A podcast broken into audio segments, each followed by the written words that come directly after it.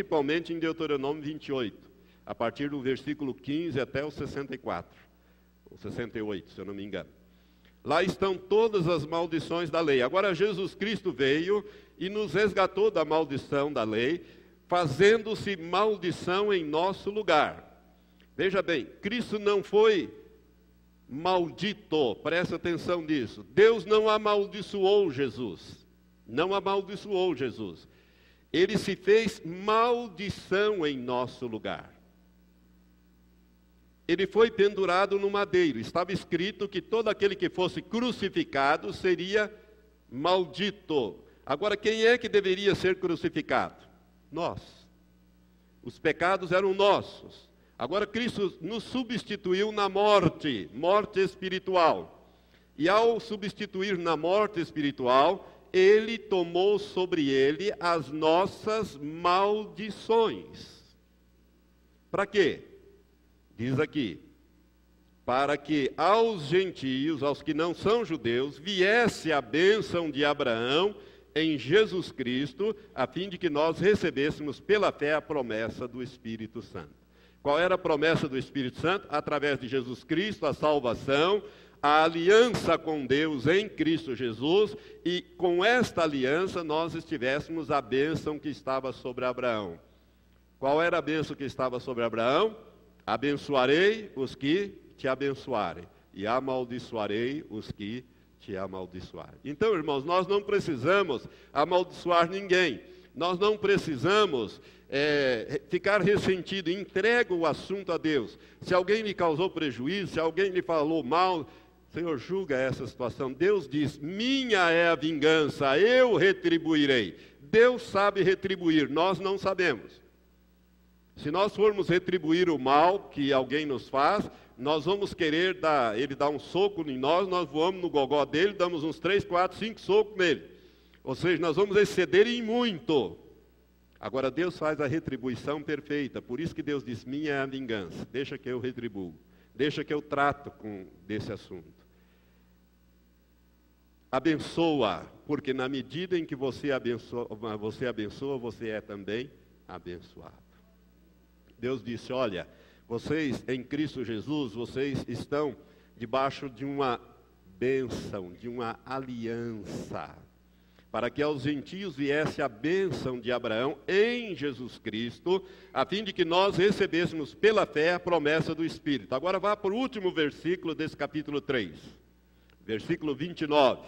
Diz assim: E se sois de Cristo, então sois descendência de Abraão e herdeiros conforme a promessa. Você é de Cristo? Você tem uma aliança com Ele? Então você é descendente de Abraão e herdeiro de todas as bênçãos e promessas que Deus fez a Abraão. Irmãos, Abraão era próspero financeiramente. Ninguém era tão próximo nos dias de Abraão como ele. Ele tinha prata, ouro, gado, tudo. Né? Ele era um homem feliz, ele tinha uma esposa linda. Né? Depois Deus deu para ele um filho, né, que foi Isaac. Né, um filho, quando ele tinha 100 anos, a mulher dele tinha 90 anos. Deus fez um milagre estupendo na vida dos dois. Né, e Sara ainda vai viver mais é, 47 anos. Ela viveu 137 anos. Ela vai viver 47 anos na companhia do seu filho. E Abraão vai viver 175 anos. Depois que gerou Isaac desfrutando de toda a companhia do seu filho. Então ele teve, foi abençoado na sua família, ele foi abençoado em bênçãos materiais, ele foi protegido de todos os lados. Tudo que Abraão fazia, Deus abençoava, porque Deus tinha feito promessas para ele e ele era obediente a Deus e o fato de ele ser obediente tornou aquelas promessas, tornaram aquelas promessas uma realidade na vida dele. E nós somos os descendentes de Abraão pela fé. Por isso essas promessas nos pertencem. Aqui tem cerca de 28 mil promessas. E elas nos vêm todos pela fé. Elas são nossas pela fé. A promessa de cura, a promessa de cura. A promessa de solução de qualquer tipo de problema. Porque uma vez Deus disse a Moisés: Há alguma coisa, Moisés, que eu não possa fazer? Moisés duvidou. Moisés tinha visto o mar vermelho se abrir, Moisés que tinha operado o poder de Deus, né? Quando o povo quis carne do deserto, eram 600 mil homens, sem contar mulheres e crianças. Moisés disse: Aonde que nós vamos achar, Senhor, rebanho para esse povo? E Deus disse assim: Olha, eu vou dar carne para eles. Eles querem carne? Já não está bom o maná? Não estão gostando do maná? Está enjoado de maná? Maná no café da manhã, maná no almoço, maná na janta.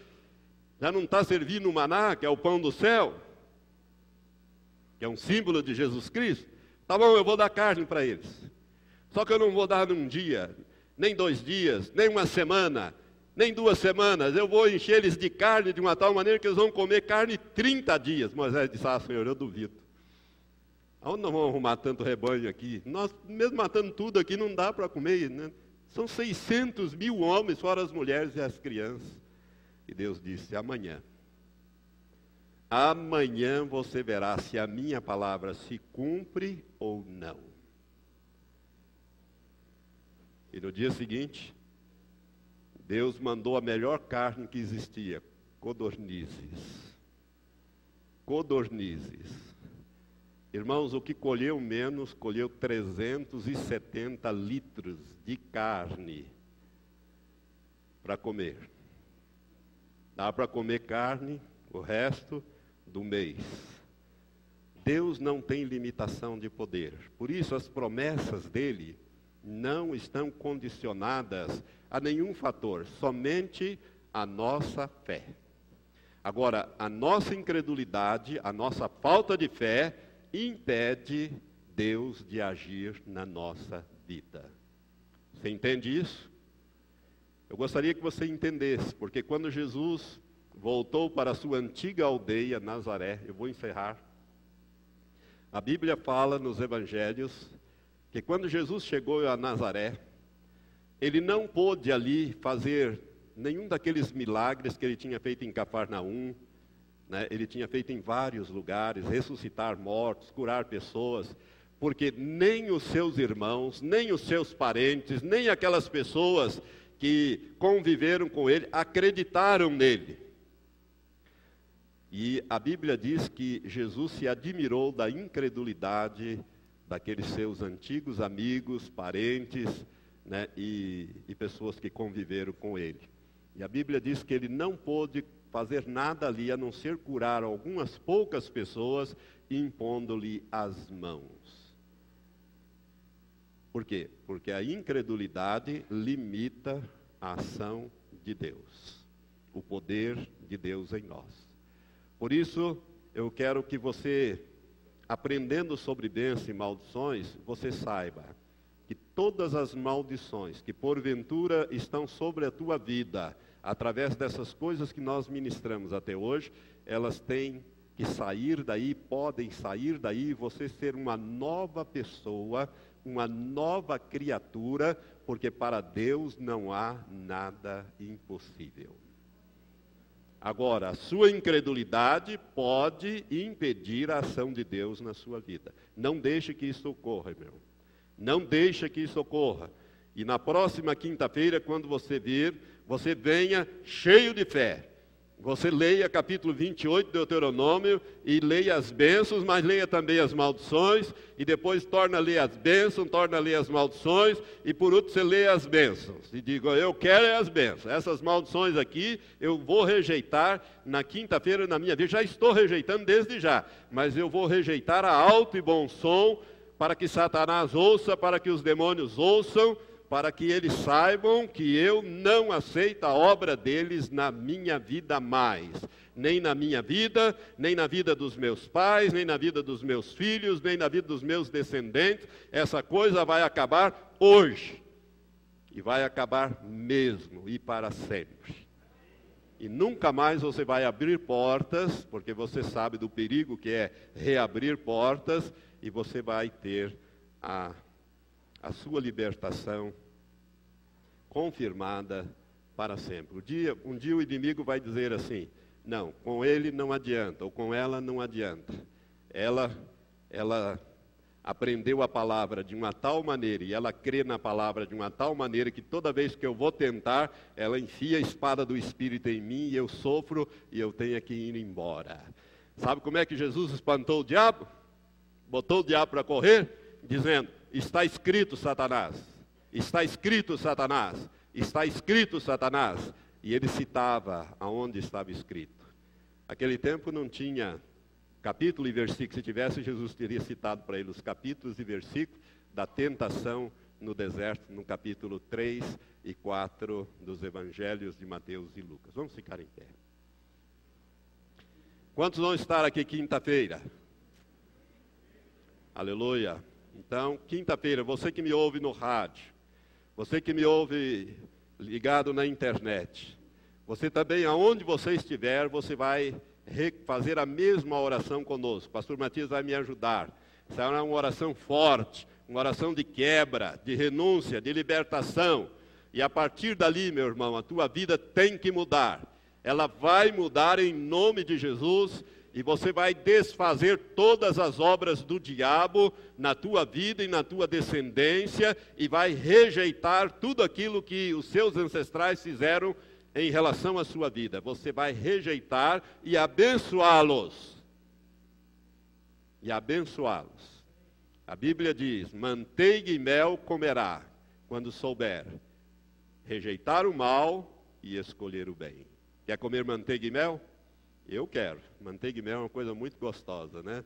Ainda mais quando passado com um pãozinho quentinho assim, fica para lá de bom. Então nós vamos ter essa benção. Erga suas mãos para os céus. Pai, a Ti toda a glória, todo o louvor, todas as ações de graça, Senhor.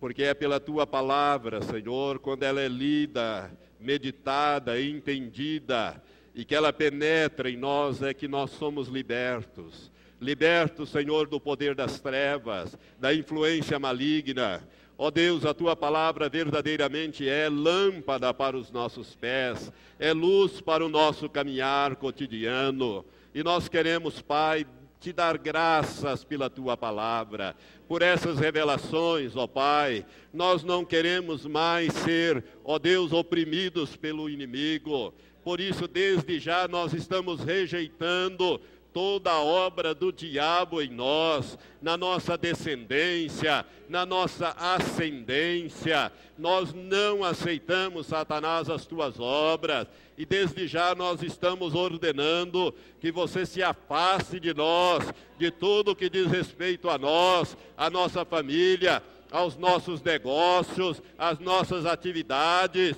em nome de Jesus, porque Cristo levou na cruz as nossas maldições, ele, ele se fez maldição por nós, ele pagou o preço para que nós tivéssemos vida e vida em abundância. E é esta vida que nós queremos. Nós queremos esta vida, Pai, e nós vamos ter esta vida. Desde já tomamos posse pela fé delas. Ó oh, Senhor, completa tu mesmo pelo teu Espírito Santo esta revelação na vida de todos aqueles que estão ouvindo aqui, que ouvirão também por essas gravações para que a libertação do Senhor se complete. Em nome de Jesus nós oramos e agradecemos. Amém, amém, amém. Quero fazer um convite especial para você que mora em Umuarama e que está sintonizado conosco no rádio ou mesmo na internet. Venha estar conosco. Você vai ver que ao vivo é muito mais gostoso e a unção do Senhor está nesse lugar, e você vai vir na quinta-feira, nós vamos botar bastante cadeiras, se for preciso lá fora, né, para que você saia daqui liberto, liberto de todas estas coisas. Amém?